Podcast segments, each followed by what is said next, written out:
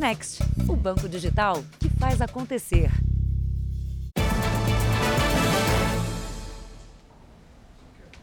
Olá, boa noite. Seja bem-vindo ao Jornal da Record. Boa noite. Um jovem que sonha em ser um jogador de futebol foi enganado por um golpista que fingia ser diretor esportivo de um clube. O suspeito prometeu contratar a vítima para um time da primeira divisão da Paraíba. Mas, para se profissionalizar, o jogador teve que pagar uma taxa de R$ 1.300.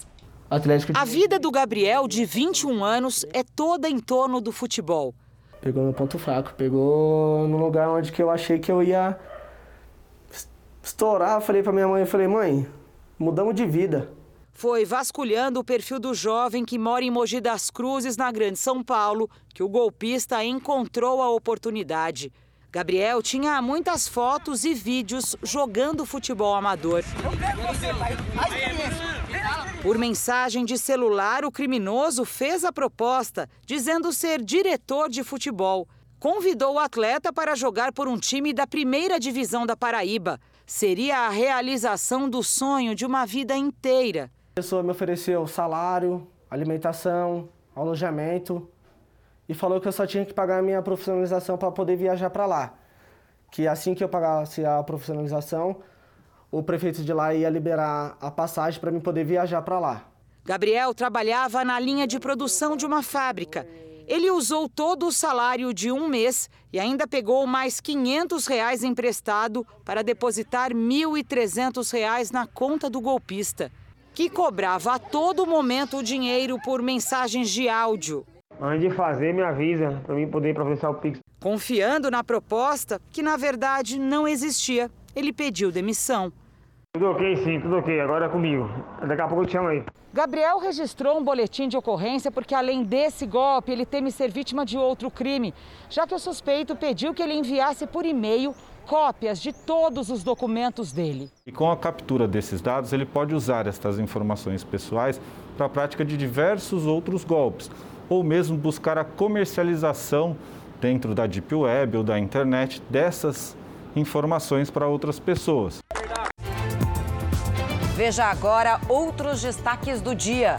Caseiro suspeito de matar a namorada grávida e mais duas pessoas se entrega em Goiás. Chile confirma primeiro caso da variante Omicron. Prefeitura do Rio de Janeiro cancela a festa de Réveillon. Quarto dia de julgamento dos réus da Boate Kiss tem como destaque os fogos de artifício. Terrorista atinge com golpes e faca israelense e é morto pela polícia. Pesquisadores do Reino Unido conseguem fazer teletransporte virtual.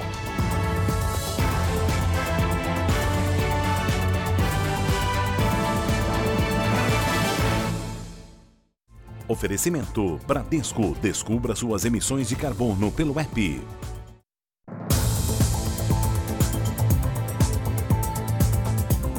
O caseiro Anderson foi preso hoje depois de ficar seis dias foragido em Goiás.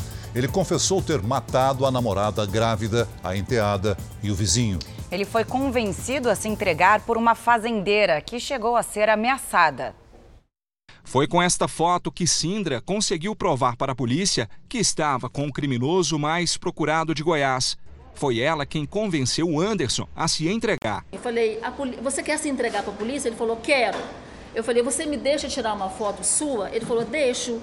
Quando eu tirei a foto dele, aí eu tive o discernimento de mandar essa foto para o prefeito de Gameleira de Goiás, para o prefeito de Gameleira de Goiás mandar para um policial. Mas até chegar o momento da prisão do caseiro, a fazendeira passou por momentos de pânico. Ele bateu na janela com um revólver, aí ele apontou a arma para mim e ele falou que ia me matar. Eu falei: não, você não vai fazer isso. Ele disse que estava tendo cerco da polícia ali na, nas imediações e ele estava com medo de morrer. A fazenda fica na zona rural de Gameleira de Goiás, mesma região onde o fugitivo tinha sido visto nos últimos dias. Da delegacia, o Anderson Mota Protássio foi levado para o presídio de Anápolis, a 50 quilômetros de Goiânia. Era o fim de uma perseguição que durou seis dias e que levou medo e terror para moradores de cidades do interior de Goiás. Cerca de 70 policiais fizeram parte da força-tarefa criada para capturar o fugitivo. Com apenas 21 anos, o Anderson possui uma extensa ficha criminal, marcada por crimes violentos. No último domingo, em Corumbá de Goiás, o caseiro matou a namorada, que estava grávida de quatro meses, e a filha dela, de dois anos e nove meses. Na fuga, assassinou o vizinho. No ano passado, o criminoso já tinha matado um taxista em Minas Gerais e, em 2019, foi preso por tentativa de feminicídio. O Anderson vai responder por crimes que, somados, podem dar mais de 100 anos de prisão. Segundo a polícia, o caseiro teria matado a mulher e a enteada horas depois de ser flagrado com a família numa loja de celular. O motivo seria uma crise de ciúmes. Falou que, que brigou com a mulher por ciúmes dela em relação a ele, a uns parentes dele, umas primas, alguma coisa, que ela teria tentado pegar uma faca para atingir ele, e aí ele, ele, ele a matou a criança, ele não consegue explicar, só falou que ela presenciou a morte da mãe. E aí ele falou que não viu e, e matou, não, não tem justificativa para isso. O prefeito do Rio de Janeiro, Eduardo Paes, anunciou hoje o cancelamento da festa de Réveillon. A notícia foi recebida com surpresa e apreensão pelos donos de bares e restaurantes da cidade. Será mais uma virada de ano com essa imensidão de areia vazia. Na praia de Copacabana, não haverá shows nem queima de fogos. A menos de um mês para o fim do ano, a Prefeitura do Rio cancelou a festa de Réveillon da cidade. O prefeito Eduardo Paz usou as redes sociais para informar que a decisão foi tomada depois de um conflito entre os comitês científicos da Prefeitura e do governo do estado. A justificativa gerou polêmica entre as autoridades. O presidente do Comitê de Apoio Científico para Políticas Públicas do Estado do Rio, Edmilson Migovski, em conversa com a nossa reportagem, afirmou que não emitiu até o momento qualquer parecer sobre a realização ou não das festas de Réveillon e Carnaval. O governador Cláudio Castro também foi às redes sociais para informar que vai fazer uma reunião na próxima semana com o prefeito e técnicos da saúde para uma decisão final sobre o assunto. A notícia do cancelamento foi recebida com surpresa e apreensão pelos donos de restaurantes e bares do Rio. Que isso necessariamente vai gerar muitos impactos em termos de empregabilidade, sobretudo aqueles contratos temporários, e também em relação aos clientes e toda a expectativa que havia sido criada em torno da retomada nesse final de ano. A capital do Rio tem hoje 90% da população imunizada com as duas doses da vacina. Mas os especialistas garantem que o problema para a realização da festa aqui em Copacabana são os turistas. Para que o evento acontecesse com segurança, seria preciso um controle rígido das fronteiras da cidade. A gente percebe uma circulação dessa nova variante que a gente ainda vai ter mais respostas sobre ela, eles são pessoas que estão fora do Brasil, na Europa, no continente africano, no asiático, por aí vai. Então, qual está sendo o tratamento dos turistas que chegam na cidade do Rio de Janeiro? Acho que essa questão que a gente deve trabalhar bem especificamente. O cancelamento do Réveillon divide a opinião dos cariocas. Nós estava já na espera já de um tempão, independente da, da gripe. Não está nada controlado e se liberar o negócio ainda pode piorar, né? Um flagrante de imprudência por pouco não terminou em acidente no Rio Grande do Sul. O motorista de um caminhão dirigiu em zigue-zague pela pista da estrada até ser detido. O teste do bafômetro comprovou que ele estava alcoolizado. No vídeo é possível ver o motorista conduzindo perigosamente em um trecho cheio de curvas e de ultrapassagem proibida. Ele invade a contramão e depois o acostamento. O caso aconteceu na cidade de Vacaria, na BR-285, que liga a Serra Gaúcha ao oeste catarinense. A filmagem é interrompida quando ele quase bate de frente com outro caminhão. O motorista, um paranaense de 33 anos, dirigia embriagado. Junto com ele estava uma garrafa de cachaça ele fez o teste do etilômetro, que também é conhecido como bafômetro, e deu mais que o dobro do que seria necessário para prisão. O teste do bafômetro apontou 0,6 miligramas de álcool. O motorista recebeu uma multa de quase 3 mil reais, teve o caminhão e a carteira de habilitação apreendidos e foi preso em flagrante, com pena prevista de seis meses a três anos de prisão. Segundo a Polícia Rodoviária Federal, com a chegada do fim do ano e o aumento das viagens, flagrantes de motoristas embriagados se tornam mais frequentes. Só no último feriado, entre 12 e 15 de novembro, a cada 16 condutores que fizeram o teste do bafômetro, um tinha consumido bebida alcoólica. Ao todo foram 920 flagrantes e 93 prisões nas rodovias brasileiras. Álcool e direção não combinam de jeito nenhum. A pessoa quando ela ingere álcool, ela tem a sua capacidade motora é, reduzida. Ela não consegue ter uma reação é, na mesma velocidade que uma pessoa que está sóbria na, numa situação parecida no trânsito.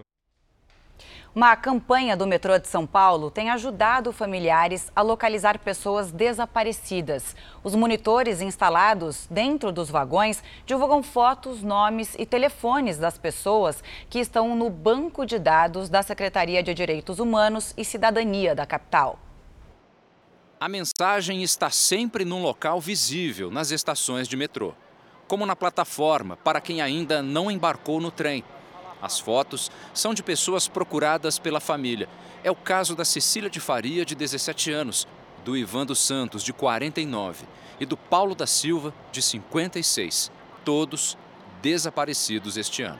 Diariamente, segundo a Prefeitura de São Paulo, 20 pessoas desaparecem só na capital, outras 60 em todo o estado. A lista de desaparecidos tem 2.649 nomes. É por isso que esses anúncios estão sendo divulgados nos metrôs, uma tentativa de amenizar a dor dessas famílias. É simples, é rápido, não leva mais do que 15 segundos, mas isso tem ajudado e muito o trabalho de localização de pessoas desaparecidas aqui em São Paulo, e principalmente por um detalhe: a mudança no comportamento dos passageiros que prestam atenção nos monitores da estação, com um milhão de pessoas circulando diariamente, a possibilidade de disseminar essa informação e de eh, atingir mais pessoas é, assim, um, um grande ganho para a campanha. É difícil, depois de assistir ao vídeo, não se colocar no lugar dessas pessoas. Vendo na tela, você identifica, pode visar um parente, um amigo. Se fosse meu parente, eu já ia procurar. A gente pensa muito na nossa família, né? Que poderia ser nós, né? Então, assim, é muito preocupante e muito relevante essa propaganda para que todos nós ficamos atentos em relação a isso. A divisão de desaparecidos percebeu que desde que começou a campanha, em maio deste ano, a população tem demonstrado mais empatia com o problema tem auxiliado muito o nosso trabalho em questão do impacto que isso traz para a sociedade, sociedade verificando cada vez mais uma pessoa que está com cartaz sendo divulgado no metrô e olhando para pessoas que estão em situação de rua, um idoso que está numa fila de um hospital e entrando em contato conosco verificando se aquela pessoa pode estar desaparecida ou não. Isso é um impacto na sociedade que pode auxiliar muito na questão do desaparecimento. O câncer de colo do útero é o único que pode ser erradicado. Isso porque é causado por um vírus transmitido em relações sexuais. E a Organização Mundial da Saúde fez uma nova convocação para todos os países reduzirem os casos até 2030. Catarina, Antonella, Valentina e Tayla, que já não mora mais com a mãe, são as quatro meninas de Celeste. Três já tomaram a vacina ao orientar elas de tomar essa vacina, elas, eu estou conscientizando elas de se cuidarem no futuro, né? E de passar, inclusive, isso para os seus filhos. Ela protege as filhas de uma doença grave, o câncer de colo de útero, que tem sido alvo de uma campanha da Fundação do Câncer em parceria com a Organização Mundial da Saúde. É importante que procurem as, unidades de saúde para serem vacinados. É uma vacina é, disponível em todas as unidades de saúde, né? não há falta deste imunobiológico nas unidades de saúde. Todo ano surgem mais de 16 mil novos casos no Brasil, o que faz desse o quarto tipo mais comum de câncer por aqui e o terceiro que mais mata no país. Praticamente 100% dos casos de câncer de colo de útero são causados por HPV, em especial os tipos que provocam infecções constantes. A vantagem é que esse câncer é totalmente evitável. Um estudo feito na Inglaterra comprovou que a vacinação contribuiu para uma queda drástica na incidência da doença. Vacinando a população exposta à infecção pelo vírus antes dela ser exposta, que são as meninas principalmente, mas também os meninos, antes de iniciarem a vida sexual, você é, dificulta a infecção por esse vírus e, portanto, você vai evitar é, o desenvolvimento do câncer do colo do útero. A pesquisa da Fundação do Câncer no Brasil mostra que a cobertura vacinal se manteve estável, mesmo com a pandemia. Mesmo assim, é preciso reforçar a importância da segunda dose. Já os exames preventivos caíram 42% no ano passado. Vacinem as filhas e rastreiem as mães. A gente precisa falar muito no assunto, precisa desmistificar conceitos, às vezes, que estão introjetados e que são equivocados. Uma pesquisa mostra que a cada quatro mulheres que decidiram empreender neste ano, pelo menos uma delas tem entre 18 e 30 anos. É um aumento expressivo de jovens empreendedoras em comparação ao número de dois anos atrás. O isolamento durante a pandemia fez Isla unir a paixão pela confeitaria à vontade de empreender. Foram vários os motivos. Um deles, que é a questão de estar mais em casa com a família, não bem dentro da casa, mas ter a possibilidade de ter mais tempo com a minha família. No momento eu sou meu esposo, futuramente com os filhos também. E o outro é o, a questão de crescer. Não é de hoje que empreendedorismo deixou de ser um caminho possível apenas para os homens. Mas nunca se viu tantas mulheres jovens como a Isla investindo no sonho de serem donas da própria empresa. Em 25% dos negócios abertos por mulheres durante a pandemia, as empreendedoras tinham entre 18 e 30 anos. O dado que se refere apenas a 2021 supera todo o ano de 2020, quando 14% dos novos negócios administrados por mulheres tinham jovens no comando. Em 2019, o percentual foi de apenas 6%. Minha geração, geração X, a gente vivia para trabalhar. E hoje você quer trabalhar, achar coisas gostosas para você poder viver bem. Tem um quê aí de saúde mental, de propósito de vida e de você realmente fazer aquilo que você gosta. Com apenas 22 anos, Clara e Isabela sabem que podem ir muito longe como empreendedoras. Elas abriram juntas uma loja virtual de roupas para complementar a renda. A gente sempre teve assim esse lado da vaidade, mais voltado para moda, de gostar de se arrumar. Eu acho que a gente se expressa bem através dos nossos looks. A nossa ideia, sim, é ter a, ter a nossa própria marca, com tudo que a gente construiu.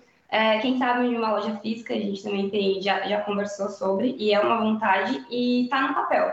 Para a Isla, que acumula o novo desafio no ateliê de doces, a profissão de enfermeira, onde falta idade, sobram coragem e força de vontade para crescer cada vez mais.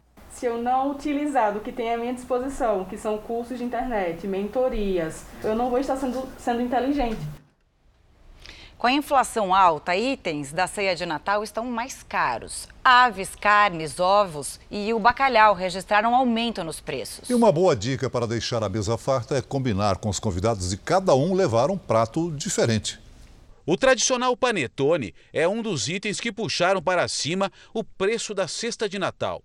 O produto está quase 26% mais caro do que no Natal passado. Dona Lorena fez a pesquisa e tem outra solução. A gente pode fazer em casa mesmo. A ceia vai pesar este ano. O aumento esperado em comparação ao Natal de 2020 é de 6%, passando de 309 reais para quase 330 reais. A pesquisa da FIP avaliou os 15 produtos mais procurados nessa época do ano, como aves e carnes.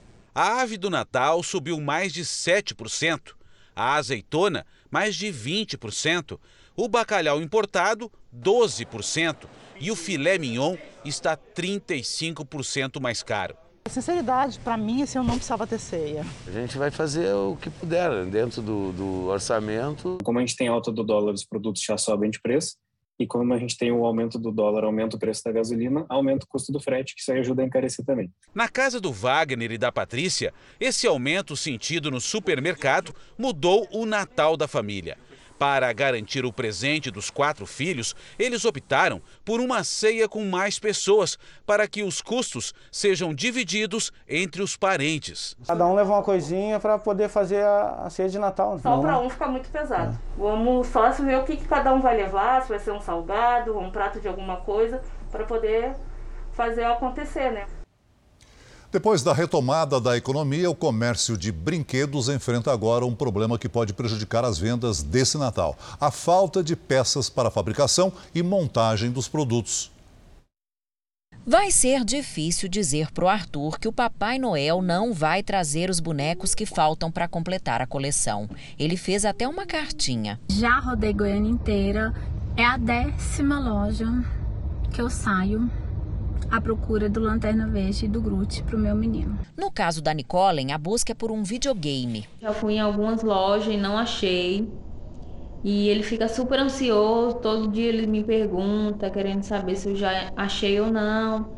E assim a gente espera que até o Natal tudo tenha se resolvido, que a gente possa comprar o presente dele. Muitos brinquedos e eletrônicos estão em falta por causa da escassez de matéria-prima, principalmente plástico e componentes elétricos, para fazer esses carrinhos e bonecos que se movimentam, fazem barulho e acendem a luzinha. Por causa da falta de insumos, a indústria está atrasando a entrega para os lojistas. Quando tinha o, o material, né?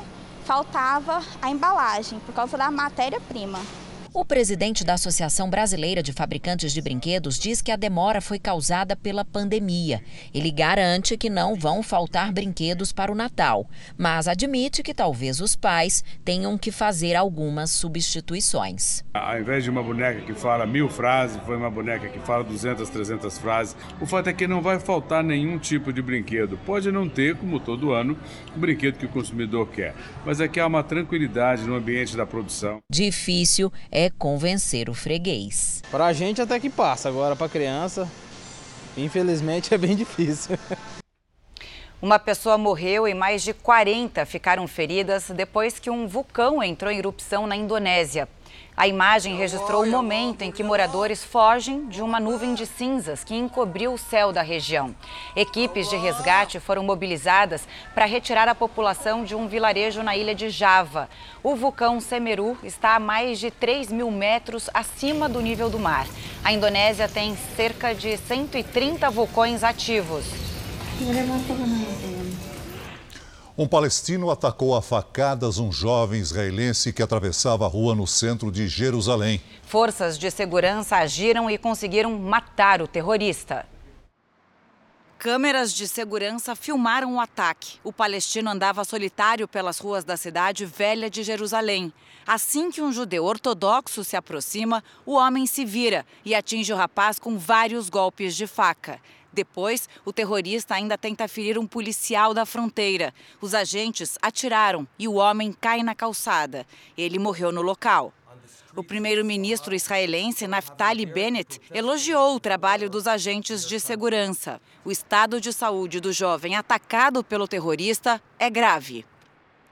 Nos Estados Unidos, a polícia prendeu os pais do adolescente que matou quatro estudantes numa escola do Michigan. James e Jennifer Crumley tentaram fugir depois de serem indiciados por homicídio culposo, quando há, não há intenção de matar. Eles foram encontrados escondidos num prédio comercial, a 60 quilômetros de onde moravam. Autoridades disseram que o casal comprou a arma usada pelo filho quatro dias antes do ataque à escola. Ethan, o filho, foi preso na terça-feira depois de atirar mais de 20 vezes com uma pistola semiautomática. Veja a seguir: o Chile anuncia o primeiro caso da variante Omicron. E daqui a pouco, o julgamento dos réus da Boate Kiss tem como destaque os fogos de artifício.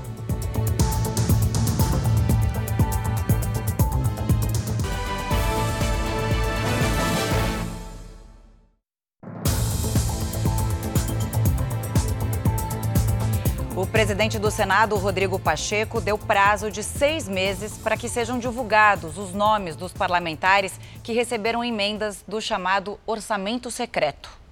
Seis meses. Esse é o tempo que o relator do orçamento, o senador Márcio Bitar, vai ter para fazer um levantamento de quais parlamentares receberam recursos de emendas de relator, que são chamadas de orçamento secreto.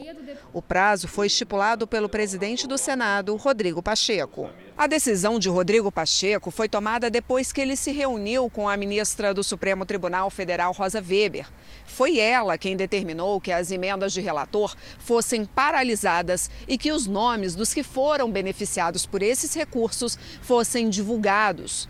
Os presidentes do Senado e da Câmara chegaram a apresentar uma petição ao Supremo para que a ministra reavaliasse a decisão.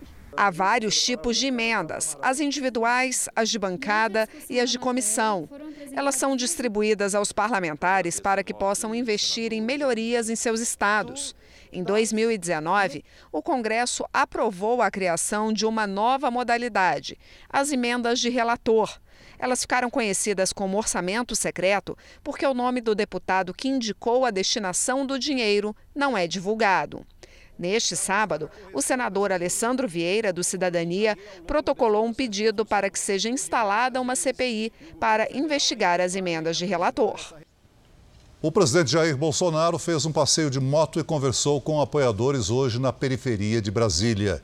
Bolsonaro deixou o Palácio do Alvorada sem ser visto, mas a assessoria do presidente divulgou essas imagens dele passeando de moto. Depois, ele conversou com apoiadores no mercado. Já de volta, o presidente tirou algumas fotos e permaneceu o restante do dia em casa. Nos Estados Unidos, autoridades monitoram a variante Omicron, que circula pelo país. Ao menos 12 estados já detectaram o vírus. Apesar de nenhuma morte por conta da nova cepa, o estado de Nova York enfrenta uma crise no sistema de saúde. Desde o primeiro caso na Califórnia, registrado na quarta-feira, a nova mutação do coronavírus se espalhou rapidamente pelo país. Um dos principais epidemiologistas norte-americanos disse que o vírus está disseminado e que não há dúvida sobre a transmissão comunitária. A Organização Mundial da Saúde já admite que a Omicron é uma variante mais transmissível, assim como as anteriores. Um estudo do estado de Massachusetts mostra que o sequenciamento genético da variante tem semelhanças com vírus encontrados em resfriados, o que pode ser motivo para não ter casos graves reportados. As notícias são animadoras, mas exigem atenção das autoridades. Antes da descoberta da variante Omicron, os hospitais aqui de Nova York já começavam a dar sinais de superlotação. Além da alta de casos, a capacidade hospitalar foi reduzida em 10% após mais de 70 mil profissionais de saúde pedirem demissão por esgotamento ou serem demitidos né, por se recusarem a tomar a vacina. No momento, a tendência de internações em Nova York é crescente. De agosto para cá, o número de pacientes hospitalizados mais do que triplicou. O governador de São Paulo afirmou que vai manter o intervalo de quatro meses entre a segunda dose e o reforço da vacina contra a Covid. A decisão contraria a recomendação feita pela Anvisa para que a medida fosse revista.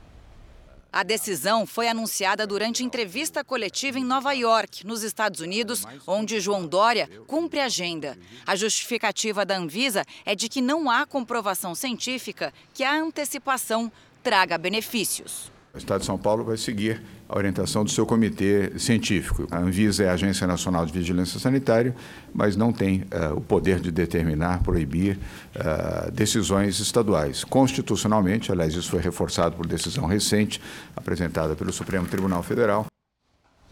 Ao menos 46 países já registraram a presença da Omicron, identificada pela primeira vez na África do Sul. O Chile anunciou no fim da tarde o primeiro caso da variante no país.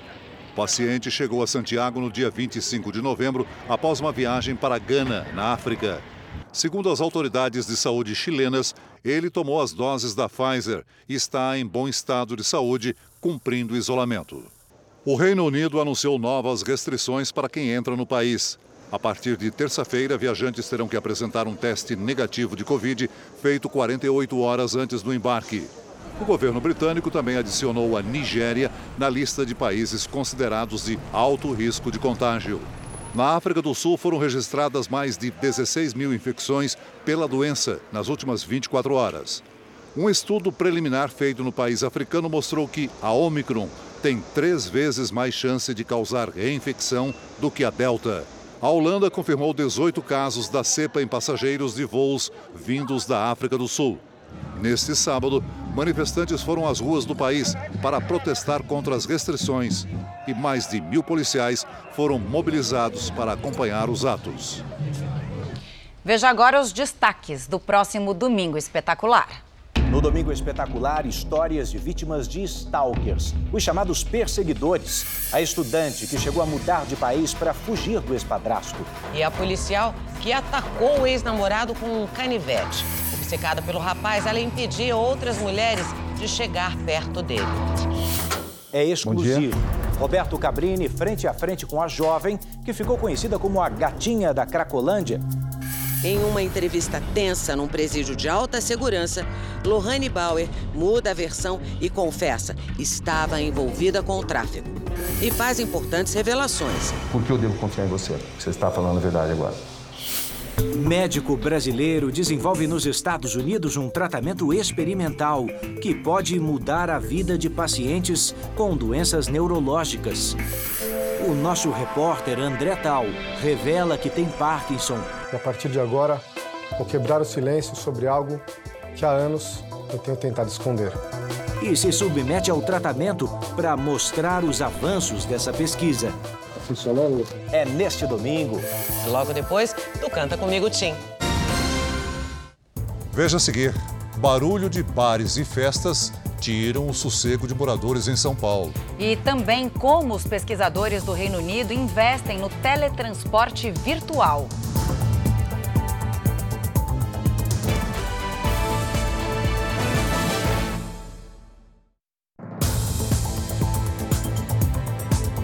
O quarto dia de julgamento dos réus da tragédia da Boate Kiss teve como foco o uso de fogos de artifício em estabelecimentos fechados.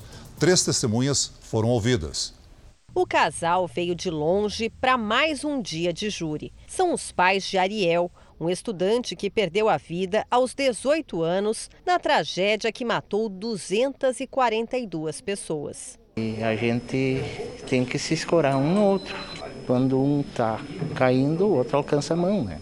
Perder um filho é algo indescritível, porque não tem como tu dizer, tu medir a dor, né? No quarto dia de julgamento, a testemunha indicada por Elisandro Spor, um dos sócios da boate, foi Alexandre Marques, que na época era promotor de eventos. Ele disse que quando organizou a primeira apresentação no local, pretendia usar fogos, mas não foi autorizado por um dos donos. Afirmou também que nem sempre os proprietários das casas noturnas da região tinham conhecimento dos shows pirotécnicos. Não era de costume informar as casas, era algo que trazia um glamour para a banda. A testemunha de defesa disse acreditar que tudo aconteceu por uma soma de erros, mas que o maior deles teria sido o fato do vocalista da banda que se apresentava naquela noite erguer o artefato aceso.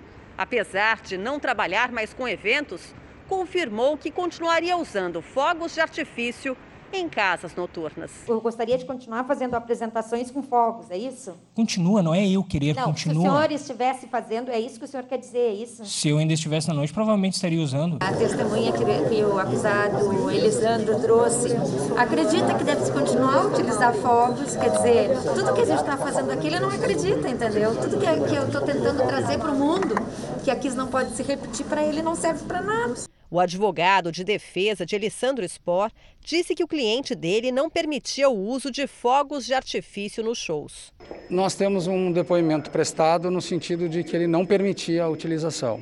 Se ele soubesse, ele teria dito que não, como disse para a testemunha que veio, porque ele não tinha interesse que isso fosse usado dentro da casa. A segunda testemunha do dia, um dos sobreviventes, contou que estava longe do palco quando o fogo se alastrou e confundiu fumaça com gelo seco. Teve um momento que eu apaguei. Dentro da boate? Dentro ainda. da boate. Okay. E consegue se lembrar part... quando o senhor recobrou os sentidos? Lá fora, sentado na, na frente da boate. A acusação e a defesa dos quatro réus abriram mão de ouvir três testemunhas e dois sobreviventes, o que deve fazer o julgamento terminar dois dias antes do previsto. Nós não queremos vingança, nós queremos justiça com os nossos filhos. Um problema que parecia ter diminuído durante a pandemia tem voltado com frequência em São Paulo. É, são os pancadões que perturbam o sossego de moradores em várias regiões da cidade. 3h20 da manhã. E aí, gente, vocês conseguem dormir? A origem do barulho fica a cerca de um quilômetro do prédio. Mas para Luciana, parece que a música está dentro do quarto. A gente tira o colchão, faz, libera os móveis da sala e da cozinha e dorme todo mundo entre a cozinha e a sala. Porque lá tem menos barulho. Lá tem menos barulho. Ela instalou uma janela anti-ruído. Resolveu? Não, não resolve. Quando é muito intenso, não há o que faça. Todos os condôminos sofrem. É sempre de sexta para sábado, de sábado para domingo e de domingo para segunda. Eu acho que o que pega mais gente é de domingo para segunda, porque a gente precisa descansar, né? No momento que a gente acorda, a, a, o som ainda está rolando, a festa ainda está acontecendo, a gritaria ainda está acontecendo. Não é um problema localizado. Bares, festas e pancadões que incomodam a vizinhança ocorrem em todas as regiões da capital paulista. A Polícia Militar tem 697 pontos de bailes funk mapeados. As reclamações nunca cessaram, mas durante as fases mais críticas da pandemia, elas diminuíram bastante. Com a flexibilização das medidas de isolamento social, o problema voltou a crescer. Só no mês de outubro, a Polícia Militar registrou mais de 24 mil ocorrências de perturbação ao sossego público na cidade de São Paulo. O número de estabelecimentos autuados pela prefeitura por ruído acima do permitido é bem menor. 234 nos primeiros nove meses do ano. O que eu não consigo entender, assim, o, porquê que tantas reclamações que nós registramos, o condomínio e os demais condomínios que sofrem com esse problema, é, não terem surtido efeito. O Ministério Público também não entende. Há três anos, a Promotoria do Meio Ambiente abriu uma investigação para apurar se o PSIL, o Programa de Silêncio Urbano da Prefeitura, realmente funciona. Nós analisamos se eles têm pessoal suficiente, é, nós analisamos se eles estão atendendo a população, porque a população reclama demais da falta de atendimento. É, nós estamos agora analisando, vamos iniciar uma análise se a atuação técnica deles é adequada é, é um pesadelo, né? Para não dizer outra coisa. Em nota, a Prefeitura de São Paulo informou que os agentes fiscalizam ruídos em toda a cidade, conforme as denúncias realizadas nos canais oficiais do município. A pandemia prejudicou o transplante de órgãos no Brasil. Mesmo com uma taxa maior de notificação de potenciais doadores, o número de doações caiu neste ano. A fila e o tempo de espera cresceram muito, colocando ainda mais vidas em perigo. Uma fila que anda mais lenta para pacientes que já não podem esperar quase nada. Em hemodiálise, a pessoa pode passar a vida inteira fazendo hemodiálise, porém no peritônio não. Ele tem um prazo de validade que ele vai entre 5 e 10 anos. E eu infelizmente, eu já tô com cinco anos, então, tipo, já começo a ficar um pouquinho preocupada, porque eu tenho medo do meu transplante não chegar antes. O reprise de um pesadelo. Kelly já passou por isso é antes, quando precisou de um transplante de rim para continuar viva. Eu costumo falar que a médica que me atendeu por último, ela salvou a minha vida. Porque na hora que ela foi me dar os exames, ela falou para mim, Kellen, eu não sei como você está conversando comigo. Aí eu falei, olha, doutora, conversando eu tô, te enxergando é outra história. Porque eu já não tava mais enxergando. A mãe dela foi a doadora e depois do transplante, a vida voltou ao normal por dois anos. Até que em 2014, um AVC e pressão alta sobrecarregaram o rim e Kellen teve que voltar para a rotina de hemodiálise. Dessa vez ainda mais complexa. Por conta da hemodiálise peritoneal, a jovem passa pelo menos nove horas por dia ligada a essa máquina, em casa mesmo. Eu não tinha mais veias, é, tanto é que eu tenho nesse braço, ó, dá para ver, ó, eu coloquei prótese nesse braço, eu coloquei prótese nesse braço, eu coloquei inúmeros catéteres, porém as minhas veias não colaboravam muito. Com a pandemia, a espera de pacientes como Kellen ficou ainda mais longa e angustiante. É o que mostra o último levantamento da Associação Brasileira de Transplantes de Órgãos. No primeiro semestre desse ano, a taxa de doadores efetivos caiu 13% e a queda na efetivação de doações foi de quase 25% a gente continua tendo e até notificou mais potenciais doadores, pessoas que fizeram diagnóstico monoencefálica, mas a gente efetivou esses 25% a menos porque muitos deles foi contraindicação, ou porque o doador tinha suspeita de Covid, ou porque não se conseguiu fazer o teste em 24 horas. A variação é grande entre os estados brasileiros, mas de um modo geral, a queda no transplante renal nesse semestre foi de 16,3% no país. A taxa de transplantes com doadores vivos é a menor já registrada desde o início desse tipo de cirurgia no Brasil. Os transplantes hepáticos também tiveram queda de 9%, mais acentuada nos estados de Minas Gerais e Paraná. Os transplantes cardíacos tiveram redução média de 15%, com queda mais acentuada no Ceará e aumento de 100% em Pernambuco. O levantamento teve como base o Registro Brasileiro de Transplantes, uma fonte oficial há mais de duas décadas. O principal motivo da queda no número de transplantes no Brasil seria a contraindicação para esse tipo de cirurgia durante a pandemia do coronavírus, além do medo da contaminação, a dificuldade de acesso à testagem e resultados rápidos. E na contramão, o número de transplantados mortos durante a pandemia aumentou numa proporção preocupante. A média de morte no Brasil de pessoas não transplantadas foi de em torno de 3 por mil. De cada mil pessoas, 3 morreram. Nós temos 200 milhões de habitantes e morreram quase 600 mil. Dá 3 por mil. No transplantado, morreram 3%, morreram 10 vezes mais transplantados que a população geral do Brasil por Covid.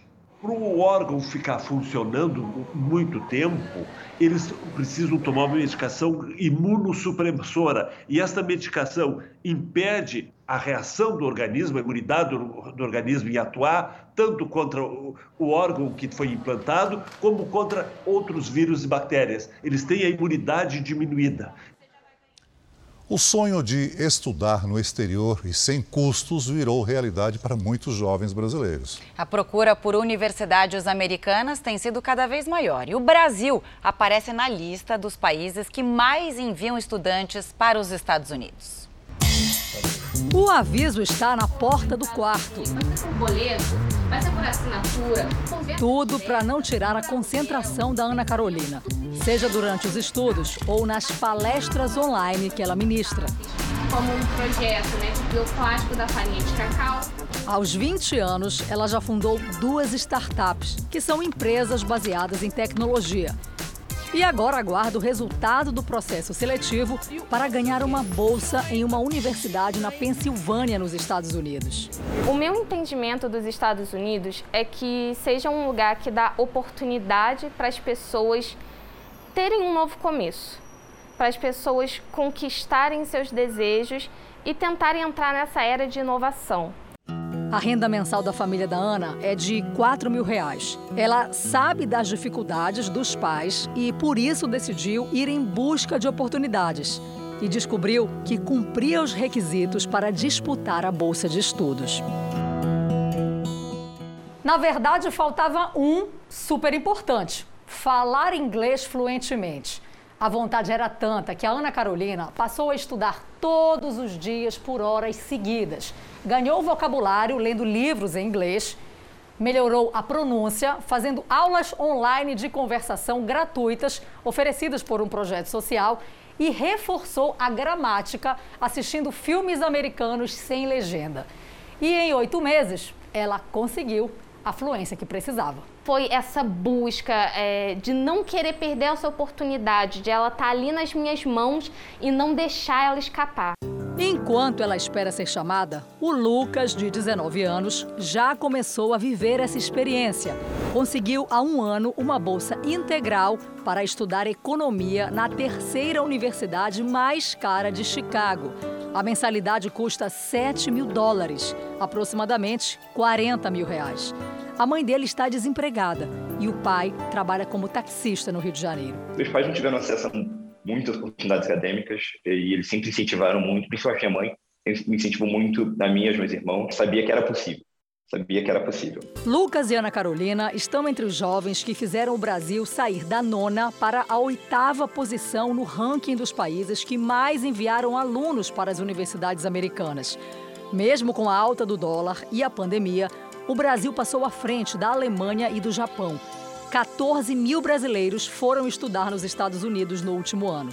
A explicação pode estar na alta oferta de bolsas oferecidas pelas 4.700 universidades americanas, somada à vontade de muitos jovens em conseguir um ensino de qualidade sem custo. É o que diz a orientadora do Education USA, o órgão que faz a seleção para os alunos de baixa renda disputarem as bolsas. Quando o aluno vai com 100% de bolsa, normalmente todas as despesas estão incluídas. Então, é, é, é alimentação, plano de, de saúde, transporte, tudo, está tudo incluído. A Ana Carolina faz planos para quando chegar nos Estados Unidos. O nosso país é um país que ele está em desenvolvimento e mostrar que as pessoas também que não tiveram uma oportunidade tão grande com a educação consegue conquistar isso e pegar a nossa cultura e poder mostrar isso para o mundo é muito gratificante. O Lucas já sabe que quando terminar o curso, quer voltar para o Brasil. Então, eu queria muito poder contribuir para outros jovens, porque a gente sabe que, enfim, esses talentos, esse conhecimento está é, tá distribuído em todas as camadas sociais. Pesquisadores da Universidade Federal de Mato Grosso do Sul trabalham na produção de um medicamento que pode trazer mais qualidade de vida a pacientes com transtorno autista. Os primeiros testes apresentaram resultados promissores. É neste laboratório da Universidade Federal de Mato Grosso do Sul que surge uma nova esperança na vida de pais com filhos diagnosticados com o transtorno do espectro autista. Há mais de 30 anos, este pesquisador estuda um suplemento que ajuda pacientes com uma doença genética ainda pouco estudada, a fibrodisplasia ossificante progressiva, distúrbio que modifica a formação dos ossos. Hoje, essa doença, a fibrodisplasia, ela tem um caso em torno de 2 milhões de pessoas, né? Então é uma doença muito rara. Então nós teríamos em torno de 110 pacientes no Brasil. E foi na conversa com essa especialista em neurologia infantil que surgiu a ideia de utilizar o medicamento para tratar outras patologias. No caso, o autismo, um transtorno de desenvolvimento que pode comprometer desde habilidades de comunicação até a interação social. Na primeira fase de testes, antes da pandemia, Crianças autistas participaram do projeto e metade apresentou resultados importantes. Foram 20 crianças. Então nós tivemos o grupo placebo e o grupo medicamento. Todos que usaram medicamento melhoraram, todos. Alguns mais do que outros. A gente percebe que existe também uma diferença e é isso que nós precisamos também continuar os estudos para saber o que, que é. É dose? É interação? O que, que algumas pessoas respondem melhor do que outras, mas todas responderam. O filho da Fabiane participou da pesquisa e ela garante: o medicamento ajudou no tratamento. A questão da fala dele melhorou muito, a fala, é, o comportamento, a atenção, a visão assim compartilhada dele. Então assim, eu percebi uma melhora muito, mas muito grande mesmo. Conforme a medicina, o autismo é um transtorno de causa genética que promove inflamações cerebrais e que até o momento não tem cura. Os resultados iniciais da pesquisa mostraram que o medicamento desenvolvido pela universidade ajuda a diminuir a inflamação do sistema nervoso central do paciente com autismo, sem provocar efeitos colaterais. De acordo com os pesquisadores, o projeto de um novo estudo científico já foi aprovado e deve ser realizado em 40 pacientes com até 14 anos de idade, durante três meses. O medicamento já foi patenteado, mas ainda depende de novos testes para ser analisado e aprovado pela Anvisa, a Agência Nacional de Vigilância Sanitária. Por isso, ainda é cedo para que o produto seja lançado no mercado farmacêutico. Mas para o pesquisador que desenvolveu o medicamento, o bem-estar já é uma realidade. A satisfação é muito grande saber que a gente pode ajudar a sociedade. Em Sabará, a 20 quilômetros de Belo Horizonte, o sábado serviu para os moradores contabilizarem os prejuízos da forte chuva de ontem. A tempestade chegou de repente e encobriu o horizonte. Essas imagens mostram a ventania que se formou em um posto de combustíveis. Na casa da Dona Maria, a ventania destruiu a cerca, o muro e arrancou o telhado. O vento veio assim, tipo, tipo um ciclone. Porque o vento não batia nem para um lado nem para o outro, ele estava girando, parecendo um redemoinho, girando. O socorro veio do vizinho que arrumou um colchão para a família dormir e ajudou a recolocar as telhas. Quando eu cheguei, eu fiquei assustado, porque é casa destelhada, é, é, casas caídas, árvore para tudo enquanto é lado. Foi assim uma cena muito horrível. Segundo os moradores, a ventania veio junto com a chuva que durou cerca de 10 minutos. Tempo suficiente para causar estrago em casas, em um posto de combustíveis e em uma escola. Mesmo com toda a destruição, ninguém ficou ferido. Dona Maria ainda contabiliza o prejuízo. Vai precisar de ajuda para reconstruir a casa e tentar esquecer os momentos de desespero que a família viveu. É uma coisa que não sai, não. É para a vida toda. Porque eu tô dessa idade, eu nunca vi isso, não. E hoje também choveu forte nos estados do norte e do nordeste. Bom para os reservatórios da região que voltaram a subir. Paloma Poeta, ótima noite para você. Essa boa notícia segue até quando? Conta pra gente. Pelo menos pelos próximos dias, Camila. Boa noite para você, para o Celso e também para você que nos acompanha, claro. Essa chuva vai seguir persistente em todo o centro-oeste, sinônimo de alívio por lá. E a partir de amanhã, retorna também para os estados do sul. Até o fim do dia, uma circulação de ventos na região ajuda a formar nuvens carregadas. Por enquanto, a chuva é isolada, mas pode ser forte. As pancadas de fim de tarde atingem também o centro-oeste, o norte e a maior parte do nordeste. Tempo firme apenas nessas poucas áreas mais claras do mapa. No litoral do nordeste, os ventos do mar provocam chuva constante e há risco de deslizamentos entre o sul da Bahia e o litoral de Pernambuco. Vamos ver então como ficam as máximas para amanhã. Na minha querida Porto Alegre, antes dos temporais, tem calorão, 32 graus. Já no Rio de Janeiro, chove, mas só no fim do dia, faz 31 graus. Em Goiânia, chuva a qualquer hora e 32. Em Teresina, pode chover na parte da tarde e faz 35. Em Rio Branco, chuva e sol com 32 graus. E aqui em São Paulo, pode até chover de forma isolada entre o fim da tarde e a noite. Mas a chuva mais intensa mesmo vem só na segunda-feira. No Tempo Delivery de hoje, respondemos ao Daniel, que é de Feira de Santana, na Bahia. Claro, vamos lá então, Celso. Oi, Daniel, tudo bom? Por aí, previsão de sol com pancadas de chuva. Olha só, todos os dias, sendo que a temperatura não muda muito, fica entre os 18 e os 30 graus. E agora a Camila de Hortolândia, São Paulo. Como é que fica o tempo por lá, Paloma? Vamos lá para Hortolândia então. Oi, Camila. Por aí, previsão de sol com chuva rápida até terça-feira. Aí na quarta, essa chuva dá uma trégua, o tempo firma mesmo. E amanhã, máxima de 32 graus. Participe você também do Tempo Delivery pelas redes sociais. Já sabe, né? Só mandar sua mensagem com a hashtag você no JR. Camila, Celso, Volte bom sempre. domingo para vocês até a próxima. Você até também, a próxima. Paloma. Flagrantes de um país imerso na pobreza. O Câmera Record entra na Venezuela para mostrar o drama vivido por toda a população. Na rua, a miséria é extrema. En la calle hambre, señor. No comía nada hoy. ¿Usted tendrá ayuda a comer, señora? No tengo, amor. Na fronteira, o caos. A agonia dos venezuelanos só termina quando eles avistam a bandeira do Brasil do lado de cá. Flagrantes dramáticos de um país em colapso. Dossiê Venezuela, no Câmera Record. O Brasil aposta na energia produzida pelo vento. É, a chamada energia eólica se espalha pelo Nordeste. E, segundo os especialistas, a região tem as condições perfeitas para essa transformação. O que parece ser um ventilador gigante tem a altura de um prédio de 40 andares. O Brasil tem quase 9 mil aerogeradores como estes espalhados por 12 estados. Na pequena cidade de Morro do Chapéu, na Bahia, o parque eólico virou orgulho.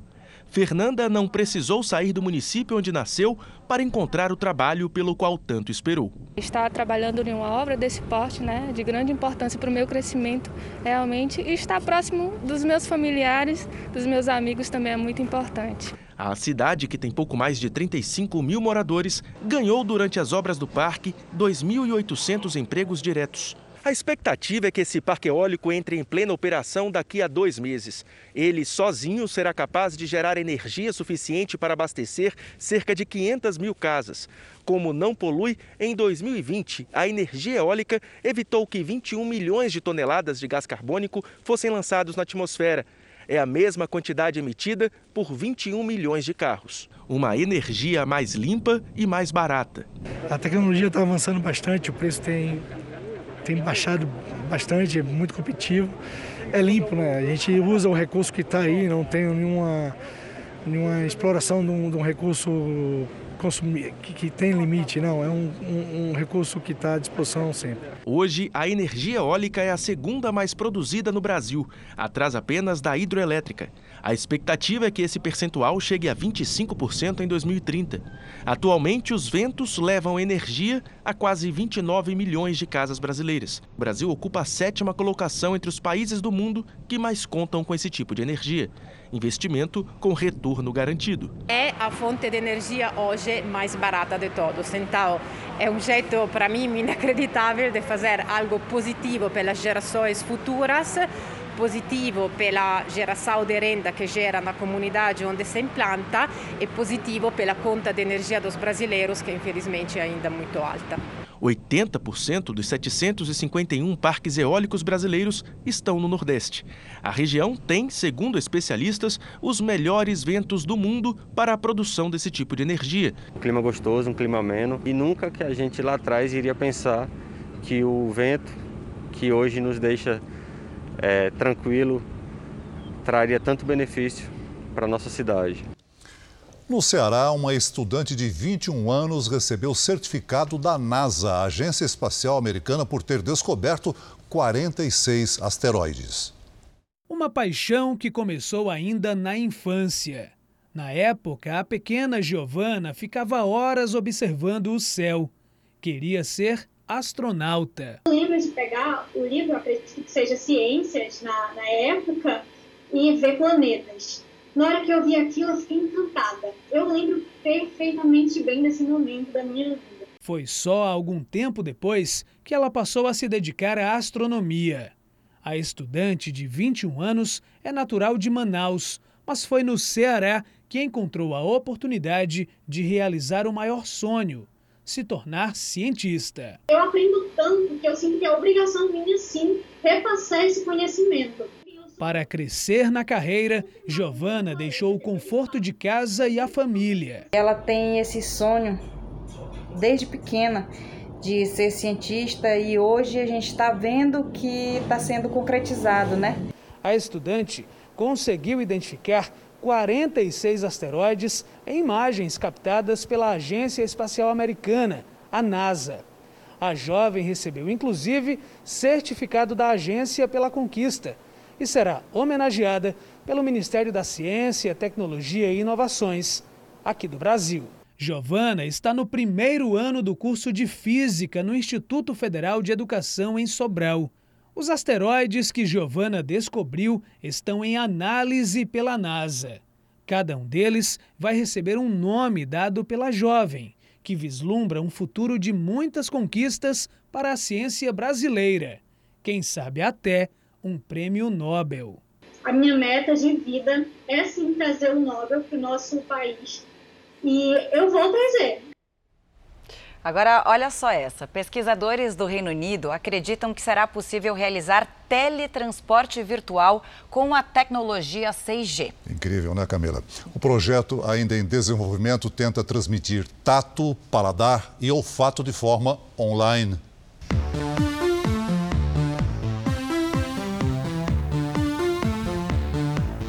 parece ficção científica.